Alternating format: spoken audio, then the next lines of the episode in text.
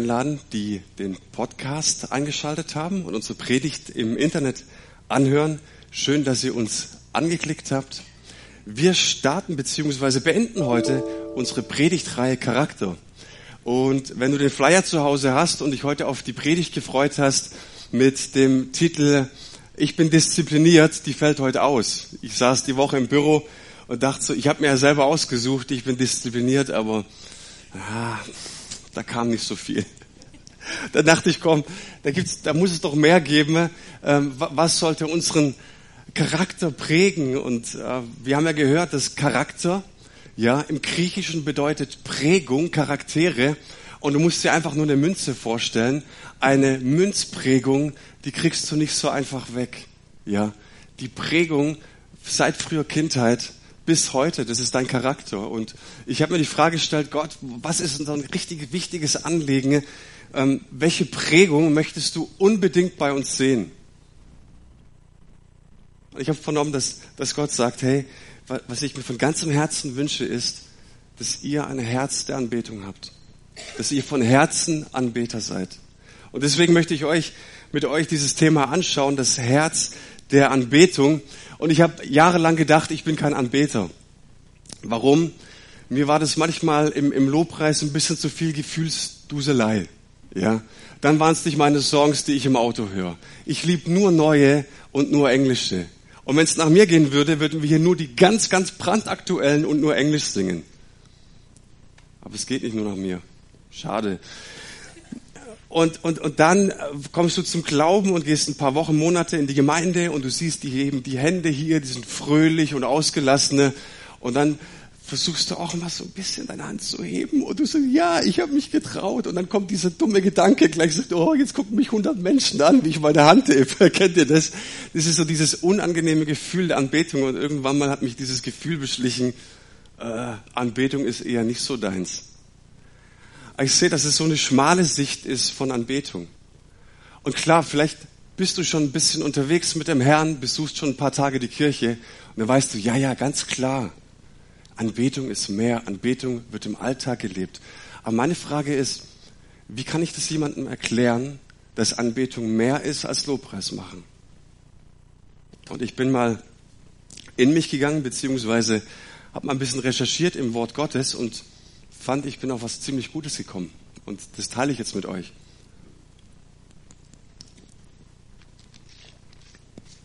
Wenn du in die ersten Seiten der Bibel schaust, dann siehst du, dass da zwei Menschen geschaffen worden sind. Die heißen Adam und Eva. Und die sind als Ebenbilder Gottes geschaffen worden. Und diese, diese Schöpfung, es ist eine privilegierte Stellung, die sie vor Gott haben. Weil es heißt dort, Sie sind Gott ähnlich, sie sind in der Gottes Ebenbildlichkeit geschaffen worden und sie sollen über diese Erde herrschen. Das heißt, herrschen bedeutet, sie sollen seine Persönlichkeit und sein Wesen repräsentieren auf dieser Erde. Ja, sie sollen wie Gott herrschen. Und wenn wir herrschen hören, wir wissen, in der deutschen Sprache ist dieser Begriff leider sehr, sehr negativ belegt. Und deswegen habe ich mich gefragt, was bedeutet jetzt herrschen in diesem biblischen Zusammenhang? Was bedeutet es auch für uns? Weil Gottes Art zu herrschen unterscheidet sich dermaßen von unserem Verständnis, auch von unserer Erfahrung, die wir als deutsches Volk mitbringen, ähm, von, von Herrschen. Und Gottes Herrschaft besteht aus zwei Punkten. Aus Schutz und Bevollmächtigung. Er sagt, hey, ich schaffe euch, ich schaffe eine Ordnung, und ich setze euch in diese Reihen und diese sollt ihr zum einen bewahren, da steckt der Schutz drin, aber ich bevollmächtige euch auch, ihr seid meine Repräsentanten. Ja, ich gebe euch Vollmacht und das Schöne ist, dass Gott diese Herrschaft nicht alleine ausüben möchte, sondern er sucht Partner, er will Leute mit einpflegen in diesen Gedanken. Und es ist nicht einfach nur ein Amt oder ein Status, den du bekommst, und jetzt kommt der wichtige Punkt. Sondern er funktioniert immer nur in Beziehung. Und wir sehen dann auch im, im, in der Schöpfungsgeschichte, wie Gott seine Geschöpfe aufsucht, Adam und Eva, und diesen Herzenswunsch hat, mit ihnen in der Kühle des Abends durch den Garten Eden zu gehen und im Austausch zu sein. Und es geht hier nicht einfach nur um Spaziergang, sondern dieses Bild steht für Nähe, es steht für Intimität, es, es steht für Beziehung. Und Gott bevollmächtigt Menschen ne, und sagt, wenn ihr diese Bevollmächtigung in meinem Sinne auslebt, nach meinem Herzen auslebt, ja, dann seid ihr unbedingt an meine Gegenwart gebunden. Okay? Es geht hier nicht um einfach einen Status, um ein Amt, sondern wenn ihr wirklich positiven Einfluss auf diese Schöpfung haben wollt, ist das an meine Gegenwart gebunden. Und wir sehen, dass Menschen, es gibt Kriege, es gibt Verlust, es gibt Leid, es gibt Schmerz, ja. Und das siehst du, das ist der Ausfluss von dem, dass Menschen nicht, sich nicht binden wollen an seine Gegenwart. Jetzt für mich die Frage, was bedeutet es eigentlich, bevollmächtigt zu sein? Und es ist schwierig, wenn du den Sonntag liebst, aber auch nur den Sonntag. Zu verstehen, dass Anbetung mehr ist. Was bedeutet es, bevollmächtigt zu sein? Und wir sehen einen, einen Abschnitt im Neuen Testament, der uns sehr gut erklärt. Und zwar kommt ein Hauptmann zu Jesus und bittet ihn, kannst du bitte meinen Diener heilen? Der Diener ist mir so wertvoll, der ist mir so wichtig bitte Jesus, ich glaube, du kannst es und ich möchte, dass du ihn heilst. Und Jesus möchte mit ihm kommen. Und dann sagt der Hauptmann etwas, was Jesus völlig verblüfft. Und das lesen wir mal zusammen. Da sagte er, Herr, sagte daraufhin der Hauptmann, ich bin es nicht wert, dass du mein Haus betrittst, doch sprich nur ein Wort und mein Diener wird gesund. Ich unterstehe ja selbst dem Befehl eines anderen und habe meinerseits Soldaten unter mir. Wenn ich zu einem von ihnen sage, geh, dann geht er. Und wenn ich zu einem sage, komm, dann kommt er. Und wenn ich zu meinem Diener sage, tu das und das, dann tut er das. Und dieser römische Anführer, der erkannte etwas, dass seine Autorität daher kam, dass er ein, unter einer anderen Autorität steht. Okay? unter, letztendlich unter der Autorität des Kaisers. Und unter diesem, in diesem Namen, unter dieser Autorität kann er auch reden und sprechen und die Menschen befehlen. Und was Jesus absolut fasziniert ist, dass dieser Mann diesen Gedanken auf das Reich Gottes überträgt. Da ist sogar Jesus fasziniert. Wow, hat der einen Glauben. Also wenn einer was geblickt hat, dann der. So funktioniert des Reich Gottes, dass wir verstanden haben, wir stehen unter einer anderen Autorität. Und wir können dieses Mandat, diese Beauftragung Gottes, über die, Ers über die Erde positiv zu herrschen, nur in dem Maße ausleben, wie wir auch sagen, Gott, du bist mein König und ich unterstelle mein Leben unter deine Autorität und deine Herrschaft. Und in dem Maße, wie ich das tue, werde ich erleben, dass ich in deinem Sinne positiven Einfluss ausübe in meine Familie, in meiner Nachbarschaft, in meiner Arbeitswelt, in meine Gemeinde. Amen. Und die Erkenntnis ist so, so wichtig, weil wir alle kennen diesen Slogan oder, oder dieses, ja, diesen Fast-Food-Slogan, ja, Gott hat uns ja nicht geschaffen als Roboter. Das kennen wir alle nur auswendig. Aber das meint es dass du abhängig in Beziehung von ihm bist, ja.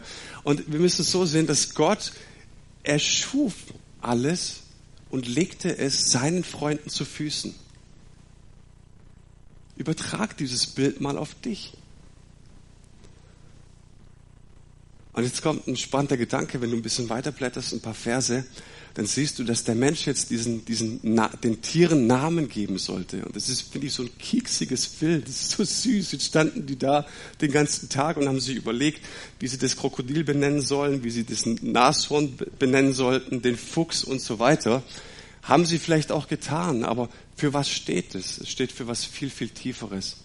Es steht dafür, dass Gott den Menschen den Auftrag gibt, seine Schöpfung zu vollenden. Das heißt, Gott macht uns zu Teilhabern der Schöpfung. Sag ich, ich habe hier ein Werk und ich schaffe jetzt den Menschen und ich lade dich ein, du darfst jetzt in meinem Namen und in meinem Sinne dieses Werk vollenden. Und wenn ich darüber nachdenke, bin ich völlig fasziniert.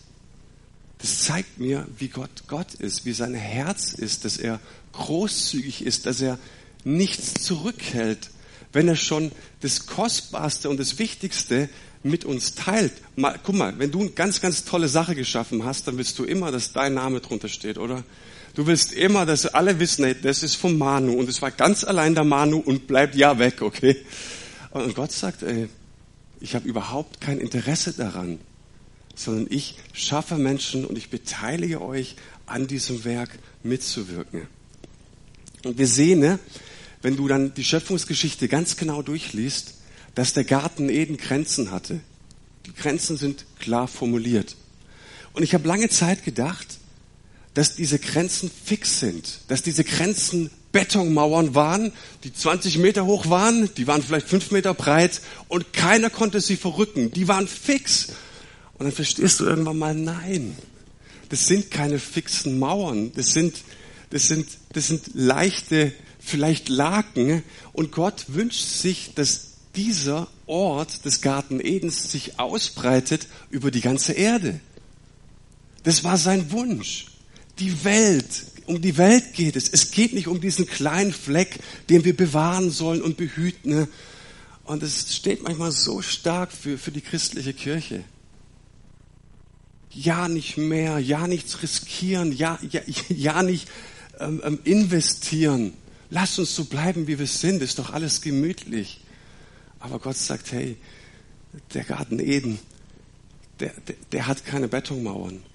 Und wir sehen hier diesen ganz, ganz wichtigen Gedanken, dass, dass Gott sagt, ich gebe euch ein Erbe. Und ich möchte, dass ihr dieses Erbe auslebt und dass ihr in diese Fülle des Besitzes reinwachst. Und in dem Maße, wie ihr mich reflektiert, wir kommen gleich dazu, in dem Maße, wie ihr mich mit einbezieht, werdet ihr sehen, dass diese dass dieses Reich, diese, diese Gartenebene wächst und, und gedeiht.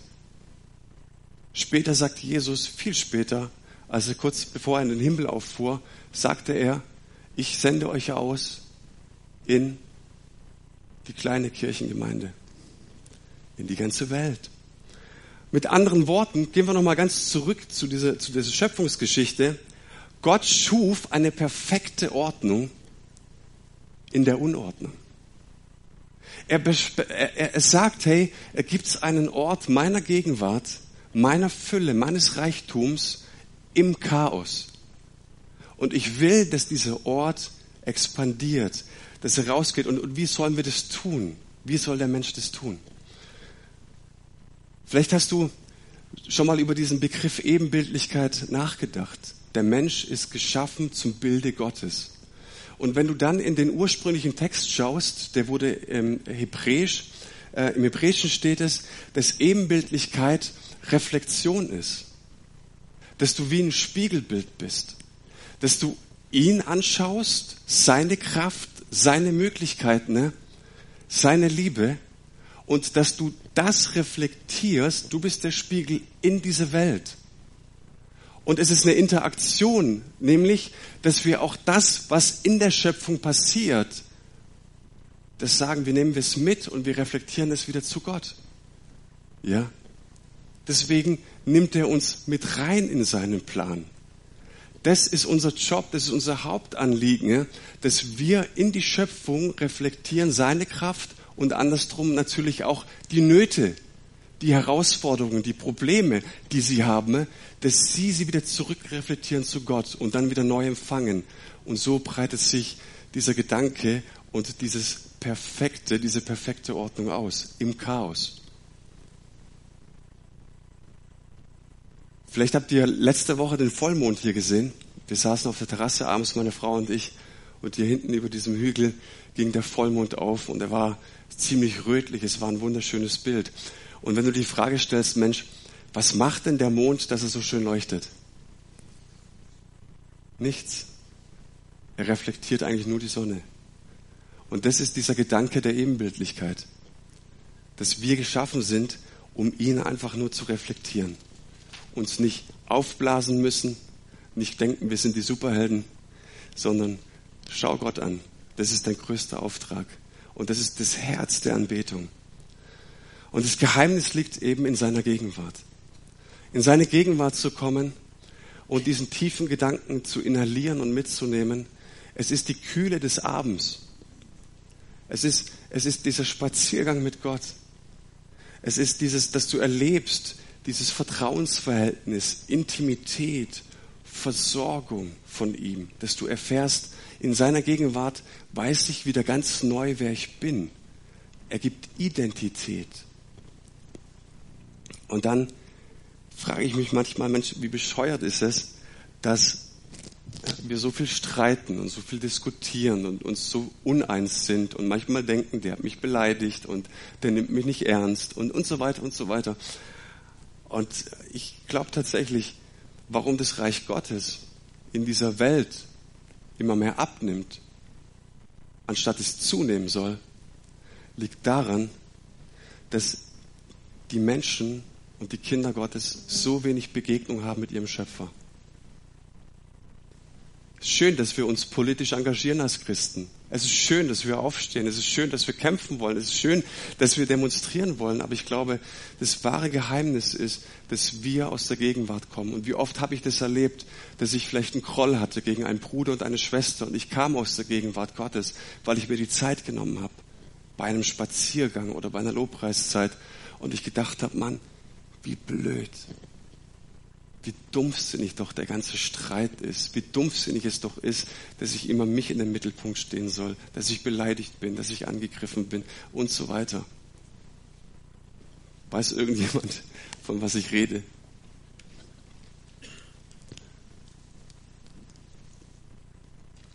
Und das siehst du dann auch in der Bibel. Das ist ein roter Faden Gottes. Das ist nicht irgendein Hirngespinst am Anfang, sondern es geht weiter.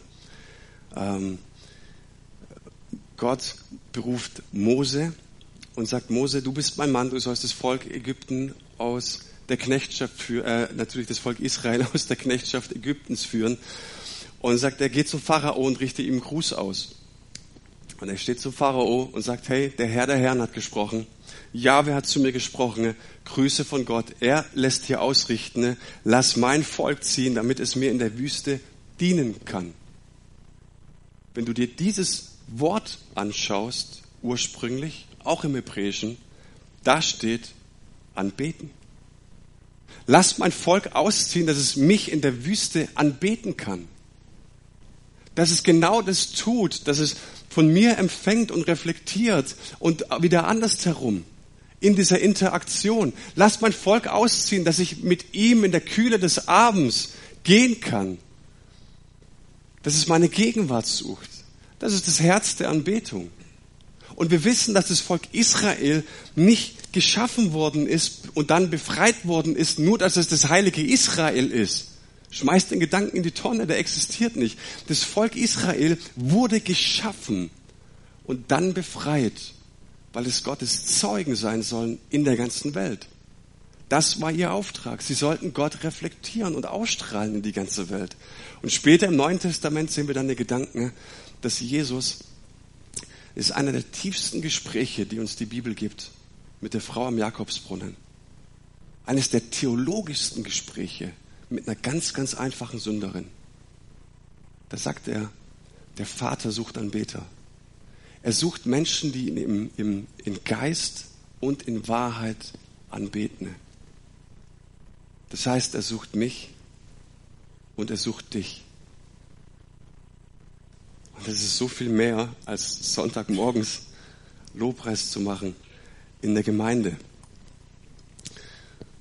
Okay, soweit so gut. Jetzt gehen wir nochmal zurück in die Schöpfungsgeschichte. Jetzt kommt die Schlange. Kennt ihr vielleicht? Ne? Alles ist gut. Ich vermute, wir haben ja keine Zeitangaben. Ne? Vielleicht ist es tatsächlich, da haben sich die Grenzen schon ein bisschen erweitert gehabt. Es lief alles richtig gut und dann kam auf einmal diese Schlange. Und die Schlange kam da angeschlichen und sie flüsterte den Menschen ins Ohr und sagte, hey, diese Abhängigkeit, die ihr zu Gott habt, die braucht ihr eigentlich gar nicht. Dieses Anbetungsding und der Kühle des Abends, Spaziergang und so weiter. Ich glaube, Gott, der nimmt sich da viel zu groß. Das brauchst du eigentlich nicht. Und darin besteht eigentlich der größte Betrug und die größte Lüge, die es jemals in diesem Universum gab. Weil wir wissen, der Teufel, Luzifer, war ein Erzengel, Erzengel und er hat sich geweigert, Gott anzubeten. Er wollte Gott nicht anbeten, ja. Er hat gesagt, ich will angebetet werden. Ich bin hier die große Nummer. Und er hat diese Beziehung zu Gott verweigert. Er hat diese Spaziergänge am Abend verweigert. Und wir sehen, dass er abgefallen war. Und er wusste ganz genau, was passiert, wenn man sich gegen Gott auflehnt. Er wusste ganz genau, dass du die Stellung vor Gott verlierst. Und jetzt geht er zu Adam und Eva und flüstert ihnen genau die Lüge ein. Hey, du brauchst Gott nicht anbeten. Brauchst diese Beziehung und diese Gegenwart nicht. Du kannst Gott sein, auch ohne Gott. Das ist eine Verheißung für den Menschen. Also das, was er sich selbst versprochen hat, was er erlebt hat, diesen Fall, flüstert er jetzt den Menschen ein.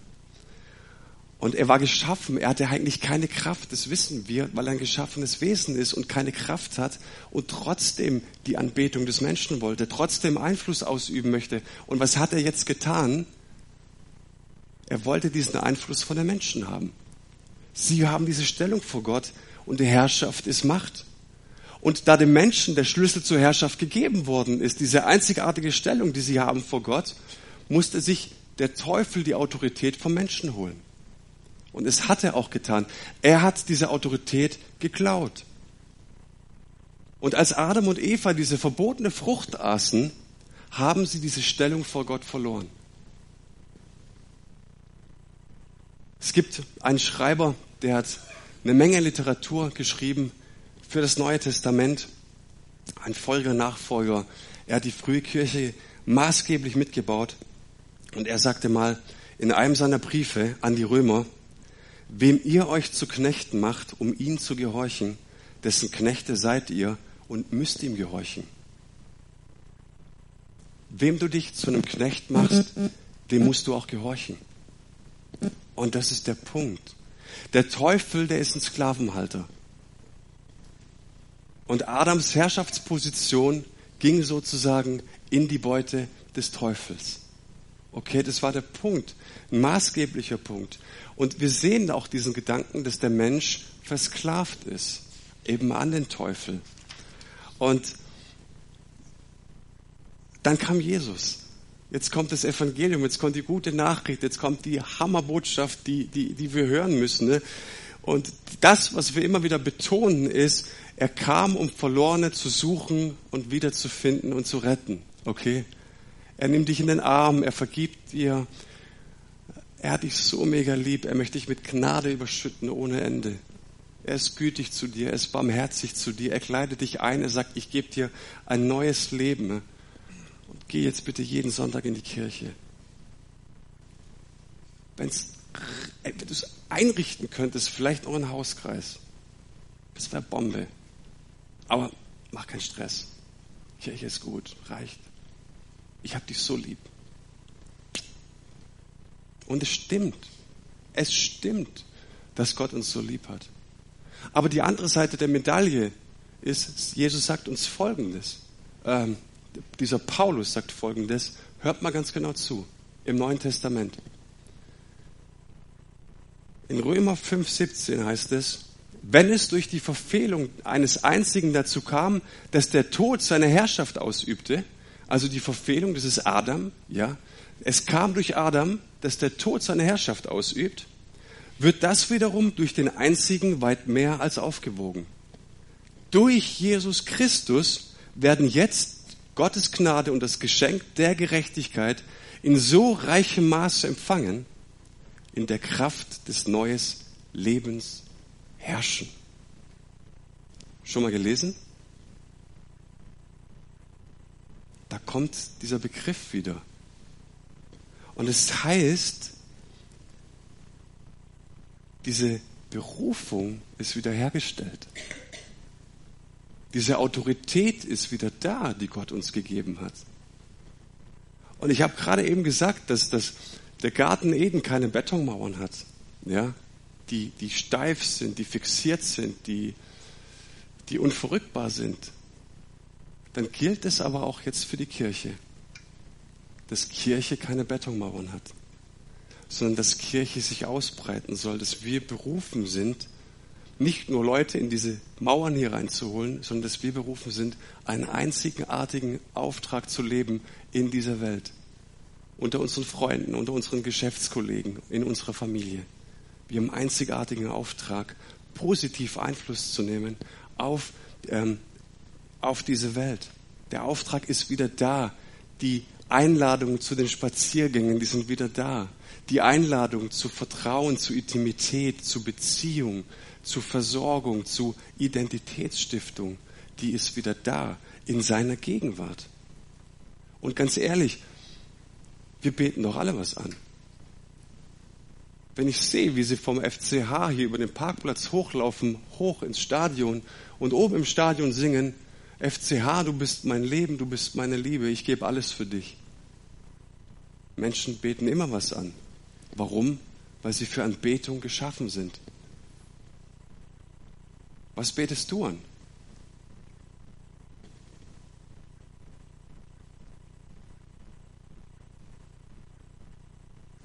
Es gibt ein wunderbares Beispiel im Neuen Testament und ich habe mir jetzt die Frage gestellt, okay, der Gedanke ist klar, ich habe diese Autorität wieder. Fühle ich sie jeden Tag? Antwort, nein.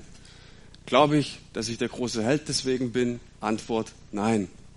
Und dennoch die Frage, okay, ich näher mich diesem Thema mal an und ich stelle mir die Frage, wie kann ich das jetzt persönlich ausleben? Diesen Gedanken, dieses Wort Gottes, diesen Zuspruch, den Gott uns hier gibt. Und wir sehen hier ein wunderbares Beispiel, auch im Neuen Testament. Es ist eine Frau, Maria aus Bethanien, die kommt zu Jesus und ich unterstelle ihr, dass sie nicht nur die erste Theologiestudentin ist in der frühen Kirche, sie saß zu Füßen Jesu und lernte, ja, sondern dass sie ihn auch auf eine einzigartige Weise kennengelernt hatte und lieben gelernt hat. Und ich glaube, unter all dem Trost seiner Nachfolge war es die Frau, die als einzige erkannte, dass mit Jesus irgendwas nicht stimmt. Es waren so die letzten Tage, fünf Tage bevor Jesus ans Kreuz ging. Sie erkannte die Sorgenfalten auf, auf Jesu Stirn. Sie, sie erkannte, irgendwas ist anders an ihm. Er ist aufgeregter, er ist nervöser, er ist nicht der Jesus, wie ich ihn kennengelernt habe. Er ist nicht ganz bei sich, er ist zurückgezogen, er denkt nach. Meine Frage ist, hätte ich das erkannt? Hätte ich erkannt, was mit Jesus los ist? Und es lässt sie zu einer einzigartigen Handlung kommen, dass sie sagt, ich bringe jetzt ein, ein kostbares Öl, ein Nadenöl. Ich gehe in das Haus herein, wo Jesus sich aufhält. Ich mache dieses Fläschchen auf und ich salbe damit sein Haupt. Und wenn du nachrechnest und als guter Schwabe rechnen wir immer nach, da kommst du auf ein ganzes Jahresgehalt. Dieses Nadenöl war ein Import, Export aus, äh, aus Indien und es kostete Maria ein ganzes Jahresgehalt. Und du siehst dann, dass dieser Duft sich im ganzen Haus verbreitet hat. Und du hast gesehen, dass Hingabe immer duftet. Okay? Hingabe riecht nie nach Schweiß und Arbeit. Hingabe und Anbetung duftet immer. Und was wir hier bei Maria sehen ist, oder ich stelle die Frage, sag mal, warum machst du das? Lohnt sich das für dich? Die Antwort ist, nee. Versprichst du dir irgendwas davon? Also du betest und du sagst vielleicht, Jesus, gib mir mehr Geld. Wir beten und sagen, Jesus, ich brauche ein neues Auto. Wir beten und sagen, Jesus, ich habe Schnupfen oder meine Kinder haben Schnupfen. Greif ein. Jesus, wenn, wenn, ich, wenn ich jetzt anbete und wenn ich mir jetzt eine Stunde Zeit nehme, dann wünsche ich mir, dass, dass ich gefüllter bin, dass ich schöner bin, dass ich besser bin, dass, dass irgendwas in meinem Leben passiert. Aber wenn du diese Geschichte mal ganz genau verdeutlichst, dann siehst du, sie hat es nicht aus Berechnung getan, sondern einfach nur, weil er Gott ist. Wann, Wann seid ihr oder wann bin ich das letzte Mal in Gottes Gegenwart gekommen, ohne mir irgendwas zu versprechen? Sagen, ich komme einfach nur.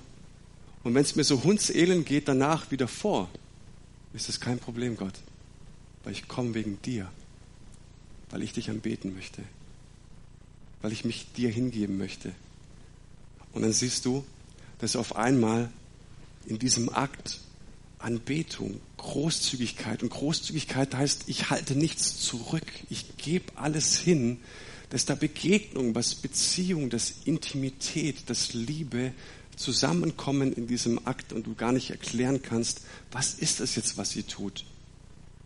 Es ist ein Akt der Anbetung, es ist ein Akt der Hingabe, es ist ein Akt der Liebe, dass wir uns hingeben ein ganzes Jahresgehalt. Und ich habe mir die Frage gestellt, sag mal, warum so extrem? Reicht nicht ein Monat? War da nicht irgendwo im Schrank ein anderes Fläschchen, was nicht so teuer ist? Fang mal klein an. Gib ihm doch eher mal eine Cola aus. Kommst du billiger weg. Warum so extrem? Weil ich hier unterstelle, dass sie wahrscheinlich die einzige ist, die Jesus tiefer erkannt hat, wer er war, wie er war. Und wenn du Gott erkennst, dann merkst du, dass sein Wesen extrem ist. Er liebt extrem. Er vergibt extrem. Er ist extrem großzügig. Alles an seinem Wesen, alles an seiner Gegenwart ist extrem. Und wenn du ihn erkannt hast, und diese Begegnung steht für diesen Spaziergang des Abends, dieser Austausch, diese Intimität. Aus dieser Begegnung fließt eben alles, da kommt eben alles. Und viele Begegnungen mit ihm lassen sie extrem handeln. Habt ihr den Gedanken? Und jetzt kommt es, genau so soll diese Welt erreicht werden. Genau so soll Gemeinde expandieren. Genau so soll das Reich Gottes wachsen. Ich sage jetzt was Gefährliches als Pastor, aber Jesus sprach dreimal über Gemeinde und über hundertmal über das Reich Gottes. Und in dem Maße, wie du diesem extremen Gott begegnest, in dem Maße lässt es dich extrem handeln. Und wer ist Nutznießer? Diese Welt, deine Freunde, deine Nachbarn, deine Familie. Das ist der Gedanke Gottes. Und ich merke, dass für viele Menschen Gott ein extremer Forderer ist. Gott will immer irgendwas von mir. Er will mein Geld, er will meine Mitarbeit, er, dann will er auch noch, dass ich sonntags in den Gottesdienst gehe. Grausamer Gott. Das ist der Gipfel. Also Geld kann ich schon wieder geben, aber sonntags in den Gottesdienst, das finde ich schon ein bisschen heftig von Gott. Und er will immer irgendwas von mir. Und die ganze Zeit will er irgendwas. Und dauernd ist er immer so ein bisschen der Spaßverderber. Dauernd ist er immer derjenige, der dann die Aufmerksamkeit haben möchte.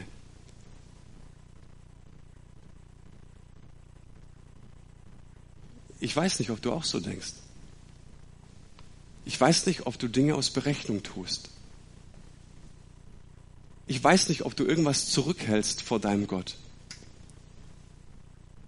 Ich weiß nicht, ob du kalkulierst, ach, so viel gebe ich, aber dann brauche ich wieder was von mir. Ganz dosiert.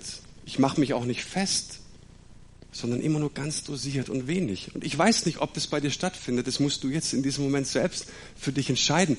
Und ich würde mich so freuen, wenn du in diesem Moment vielleicht zu einer Entscheidung kommst oder zu einer Antwort kommst auf diese Frage. Was hältst du zurück? Warum hältst du das zurück? Kann es sein, dass wir viel zu wenig aus dieser Gegenwart Jesu kommen? Kann es sein, dass wir viel zu wenig für uns empfangen haben von dem, wie er ist? Dass er gütig ist, dass er extrem liebt, dass er extrem gibt, extrem großzügig ist. Weißt du, die Sache ist die, Gott will nicht irgendwas von dir, sondern er will dich ganz. Gute Sätze muss man wiederholen, habe ich gelernt. Gott will nicht ständig irgendetwas von dir, sondern er will dich ganz. Und als ich bei der Vorbereitung saß, da kam ein Gedanke in den Kopf geschossen und ich glaube, dass es ein prophetisches Wort ist für den einen oder anderen hier. Ich habe es empfunden, dass Gott zu Menschen spricht, hey, ich will dich wieder ganz haben. Du gehörst mir. Ich will, dass du es anerkennst. Ich will, dass, ne, dass du verstehst und anerkennst, dass ich die höchste Autorität des Lebens bin und dass ich mit dir alles teilen möchte. Ich halte vor dir nichts zurück. Warum hältst du so viel von mir zurück? Ich will, dass du nach Hause kommst. Ich will, dass du umdrehst, dass du zurückkommst nach Hause. Und ich glaube, dass er dir zuspricht, ich vermisse dich. Ich will dich wieder ganz haben. Ich möchte diese kurzen Intermezzos mit dir nicht, sondern ich möchte dich ganz. Ich möchte dich in der Kühle des Abends haben, auf den Spaziergängen. Ich rufe dich nach Hause in diesem Moment. Ich möchte dich ganz und nicht ungeteilt.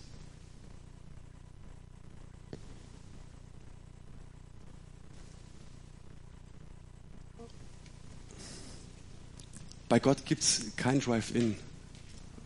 Äh, warte doch kurz.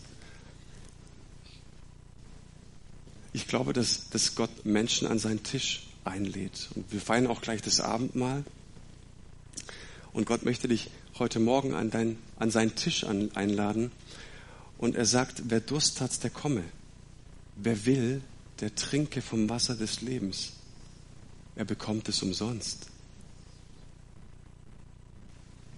Warum stresst es Menschen so, wenn Gott uns das Wasser des Lebens umsonst geben möchte? Aber es geht darum, dass wir aktiv werden und dass wir kommen. Und bei Gott gibt es diesen Drive-In nicht. Und ich möchte euch ein kurzes Video zeigen, das, das davon spricht, dass Menschen vielleicht durstig sind, aber nicht wirklich gehen. Genießt mal dieses Video.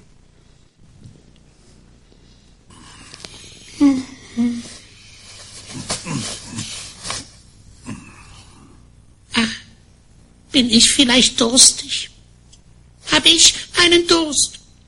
Furchtbar durstig bin ich. Ach, Ernie, Furchtbar. warum stehst du denn nicht einfach durstig. auf, wenn du so durstig bist und holst dir ein Glas Wasser? Hm? Weil ich so müde bin, lieber Bert. Ach so. Mehr als ich müde bin, bin ich aber immer noch, noch durstig. Ja, einen furchtbaren Durst habe ich. Oh Mann. Mann, bin ich vielleicht durstig. Ich glaube, ich verdurste. Schon gut, schon gut, schon gut. Ich habe schon verstanden. Ja, ich werde dir ein Glas Wasser besorgen. Ach, wirklich? Das würdest du für mich tun, Bert? Toll. Wie nett Bert manchmal ist. Er steht nachts auf und holt für mich Wasser. So, hier. Hier ist ein schönes Glas Wasser, Ernie. Trink das. Oh, oh, vielen Dank, Bert. Also, Jetzt werde ich gut Nacht. weiterschlafen. Ja, das wirst du. Hm. Das war sehr nett von dir. Gute Nacht. Hm. Oh Mann. Mann. Ein Durst habe ich heute. Einen unwahrscheinlichen Durst. Ach, bin ich durstig. Schon gut, schon gut, schon gut. Du willst noch ein Glas Wasser. Ach, Bert. Noch ein Glas Wasser. Ja, ja, ja, ja, ja. Ich werde dir noch ein Glas tun? Wasser holen. Oh, vielen Dank, Bert. Oh, Mann. Ist wirklich nett von Bert, dass er mir zwei Gläser Wasser holt. Ja. Also hier, bitte, Ernie, hier. Ein Glas Wasser habe ich dir schon gebracht. Und das ist das zweite. Eins und eins ist zwei, also das ist dein zweites Glas Wasser. Oh, wunderbar. In Ordnung, Vielen jetzt Dank, du. Bert. Schon gut, Ich danke Ernie, dir von schon Herzen, gut. Bert. Du bist ein Schatz. Ja, ja, ja. Gute Nacht.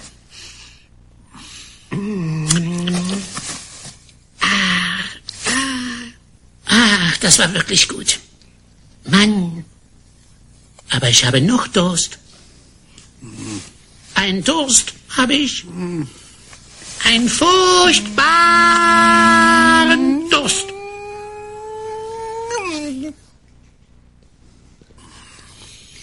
Es geht ein bisschen weiter noch. Irgendwann ist der Durst gestillt. Jetzt kannst du loslegen. Das Video hat echt enorm zu mir gepredigt. Weil ich frage mich, hey, wer stillt deinen Durst? Ich glaube nicht, dass es einen Bert gibt in meinem Leben. Ich glaube nicht, dass mein Pastor oder mein Lobpreisleiter oder mein Hauskreisleiter oder andere Menschen in meinem Leben dafür zuständig sind, mir das Wasser zu holen. Sondern ich soll das Wasser holen. Und ich bin dafür verantwortlich, das Wasser zu holen. Und ich möchte dich einladen, ne, jetzt an den Tisch des Herrn zu kommen. Ich glaube, er hat eine Sehnsucht, dir neu zu begegnen. Und ich persönlich habe es einen Ticken besser verstanden, warum ich berufen bin, ein Leben zu führen als Anbeter. Dass es Gottes Herz ist, dass ich in seine Gegenwart komme. Dass es Gottes Herz ist, mich zu beschenken und dass aus dieser Begegnung einfach alles fließt in mein Leben.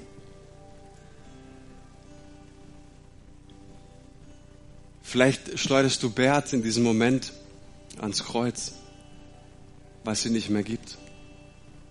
Vielleicht gehst, nimmst du jetzt kurz Zeit und beerdigst Bert.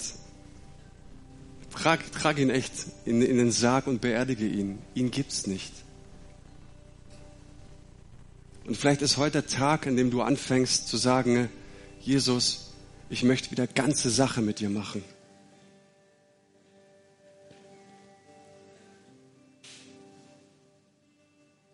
All in, Jesus, weil ich glaube, dass du mich so sehr beschenken möchtest. Und ich möchte die Frage stellen, warum hältst du so viel zurück? Hier ist das Kreuz.